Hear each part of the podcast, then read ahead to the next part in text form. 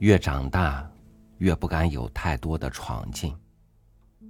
当初的梦想被悄悄隐藏在岁月里，不敢声张。生活的激情压迫在现实之下，难以翻身。于是谨慎委屈的，不甘而又不得不的，数着日子，等着希望。与您分享老舍的文章。沈二哥加了薪水。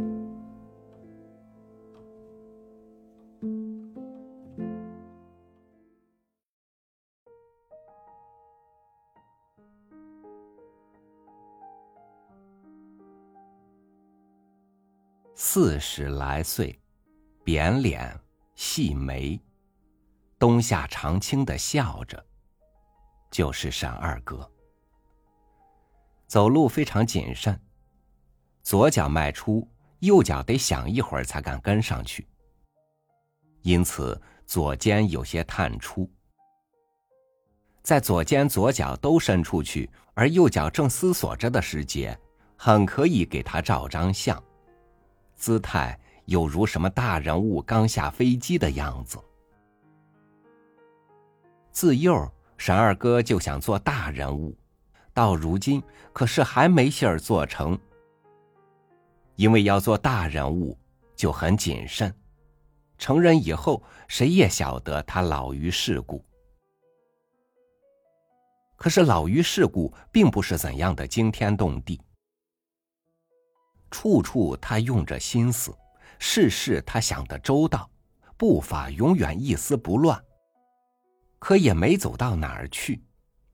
他想不明白，总是受着压迫。他想，不然的话，他要由细腻而丰富。谁知道越细心越往小里抽，像个盘子中的橘子，一天比一天缩小。他感到了空虚，而莫名其妙。只有一点安慰。他没碰过多少钉子，凡事他都要想想看，唯恐碰在钉子上。他躲开了许多钉子，可是也躲开了伟大。安慰，改成了失望。四十来岁的了，他还没飞起来过一次，躲开一些钉子，真的。可是嘴安在沙窝上，不疼怪憋得慌。对家里的人，他算尽到了心，可是他们都欺侮他。太太又要件蓝自由呢的夹袍，他照例的想想看，不说行，也不说不行。他得想想看。论岁数，他也三十五六了，穿哪门子自由呢？论需要，他不是有两三件夹袍了吗？论体面，似乎应当先给儿女们做新衣裳。论，他想出无数的理由，可是不便对太太直说。想想看，最保险。想想看，老想想看。沈二嫂挂了气。想他妈的蛋！你一辈子可想出来什么了？沈二哥的细眉拧起来。太太没这样厉害过，蛮横过。他不便还口，老夫老妻的，别打破了脸。太太会后悔的，一定。他管束着自己，等太太后悔。可是，一两天了，他老没忘了太太的话，一时一刻也没忘。时时刻刻那两句话弯着他的心。他似乎已忘了那是太太说的，他已忘了太太的厉害与蛮横。那好像是一个启示，一个提醒，一个向生命的总攻击。一辈子可想出什么来了？老想想看，想他妈的蛋！在往日，太太要是发脾气。他只认为那是一种压迫。他越细心，越周到，越智慧，他们大家越欺侮他。这回可不是这样了。这不是压迫，不是闹脾气，而是一种什么动摇，像一阵狂风要把老老实实的一棵树连根拔起来，连根。他仿佛忽然明白过来，生命的所以空虚，都因为想他妈的蛋。他得干点什么，要干就干，再没有想想看。于是，马上给他买自由妮，没有想想看。生命是要流出来的，不能罐里养王八，不能。三角五一尺，自由腻。买，没有想想看，连价钱也不还，买就是买。刮着小西北风，斜阳中的少数黄叶金子似的，风刮在扁脸上，凉，痛快。秋也有它的光荣。沈二哥夹着那卷自由腻，几乎是随便的走，歪着肩膀，两脚谁也不等着谁，一溜歪斜的走。没有想想看，碰着人也活该。这是点劲儿，先叫老婆欣赏欣赏。三角五一尺自由腻，连价也没还，劲儿。沈二哥的瓶塞挂出了红色。心里发热。生命应该是热的，他想，他痛快。给你自由你，连多少钱一尺也不便说，丈夫气。你这个人，太太笑着，一种轻慢的笑。不问我我就买，真，我昨天已经买下了，得来个双份儿。有钱是怎着？那你可不告诉我。沈二哥还不肯后悔，只是乘机会给太太两句硬的。双份也没关系，买了就是买了。哟，瞧这股子劲儿！太太几乎要佩服丈夫一下。吃了横人肉了？不告诉你喽。哪一回想想看，不是个蔫溜屁？太太决定不佩服他一下了。沈二哥再没言语，心中较上了劲。快四十了，不能再抽抽。英雄伟人必须有个劲儿，没有前思，没有后想。对第二天上衙门，走得很快，遇上熟人，大概的一点头，向着树，还是向着电线杆子，都没关系，是他们惊异，正好。衙门里同事的有三个加了薪，沈二哥决定去见长官，没有想想看。沈二哥在衙门里多年了。哪一件事经他的手没出过错？加薪没他的事儿。可以，他挺起身来，自己觉得高了一块，去见司长。司长，我要求加薪。没有想想看，要什么就说什么，这是道伟大之路。沈先生。司长对老人儿挺和气。坐，坐。没有想想看，沈二哥坐在司长的对面，脸上红着。要加薪，司长笑了笑。老人了，应该的。不过，我想想看，没有想想看，司长。说句痛快的，沈二哥的心几乎炸了，声音发颤。一辈子没说过这样的话。司长愣了，手下没有一个人敢这样说话，特别是沈二哥。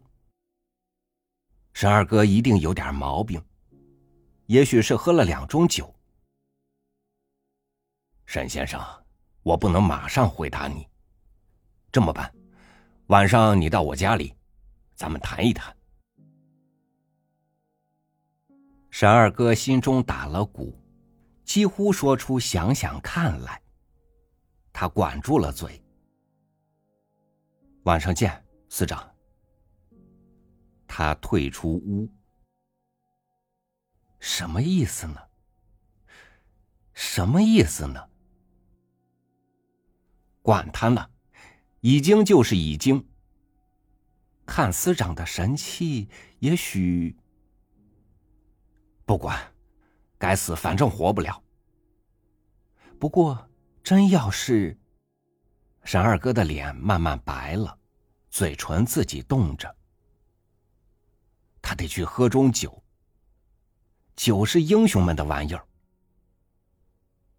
可是他没去喝酒，他没那个习惯。他决定到司长家里去。一定没什么错。要是真得罪了司长，还往家中邀他吗？说不定还许有点好处，硬的结果。人是得硬，哪怕偶尔一次呢。他不再怕，也不告诉太太，他一声不出的去见司长，得到好处再告诉他，得叫他看一手两手的。沈二哥几乎是高了兴，司长真等着他呢。很客气，并且管他叫沈二哥。你比我资格老，我们背地里都叫你沈二哥。坐坐。沈二哥感激司长，想起自己的过错，不该和司长耍脾气。司长，对不起，我那么无礼。沈二哥交代了这几句。心里合了辙。他就是这么说话的时候觉得自然，合身份。自己一定是疯了，跟司长翻脸。他心里说。他一点也不硬了，规规矩矩的坐着，眼睛看着自己的膝。司长叫我干什么？啊，没事儿，谈一谈。是。沈二哥的声音低而好听，自己听着都入耳。说完了，几乎随着来了个声音：“你抽抽。”他也觉出来自己是一点一点往里缩呢。可是他不能改，特别是在司长面前。司长比他大得多，他得承认自己是小不点儿。况且司长这样客气呢。能给脸不兜着吗？你在衙门里有十年了吧？司长问，很亲热的。十多年了。沈二哥不敢多带感情，可是不由得有点骄傲。生命没有白白过去，十多年了，老有差事做，稳当熟悉，没碰过钉子。还愿往下做。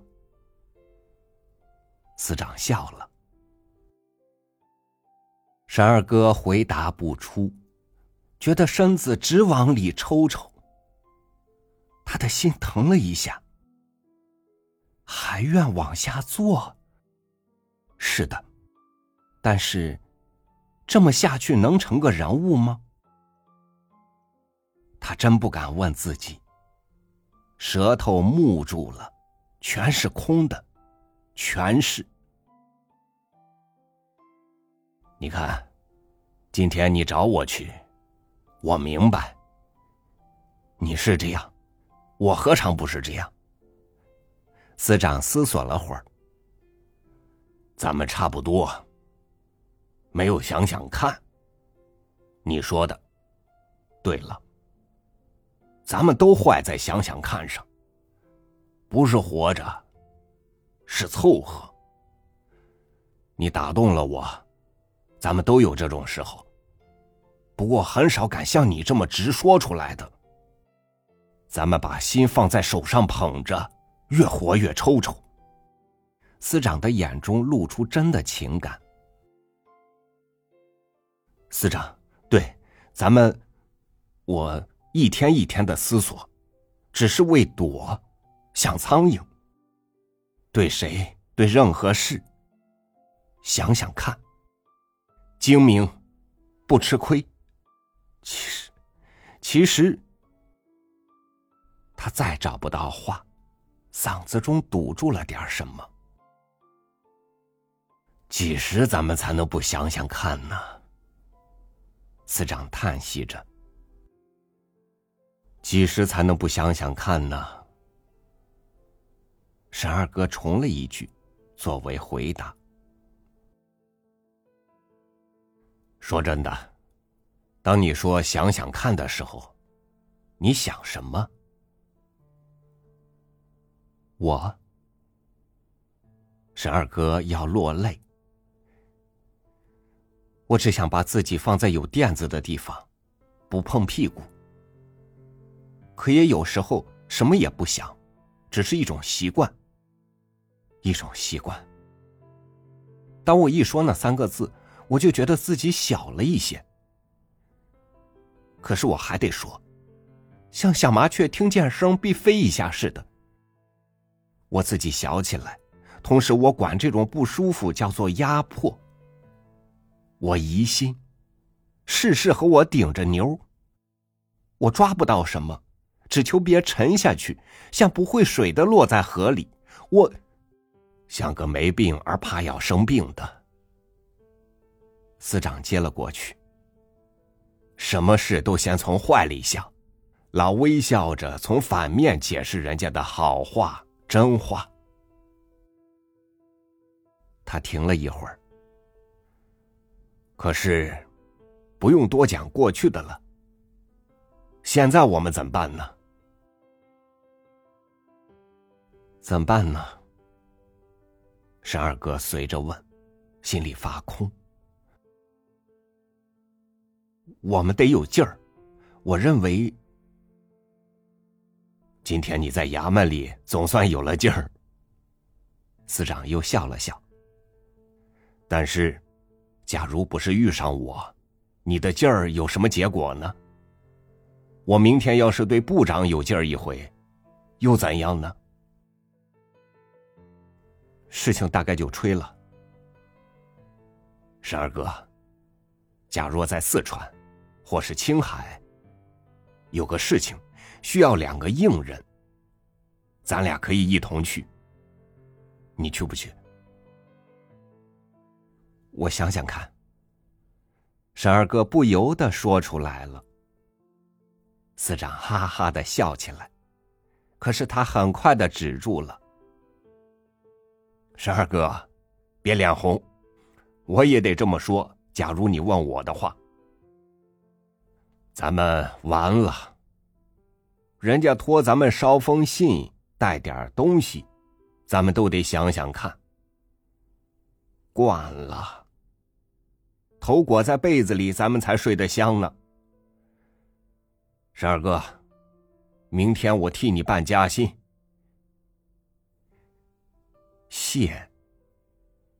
堵住了沈二哥的喉。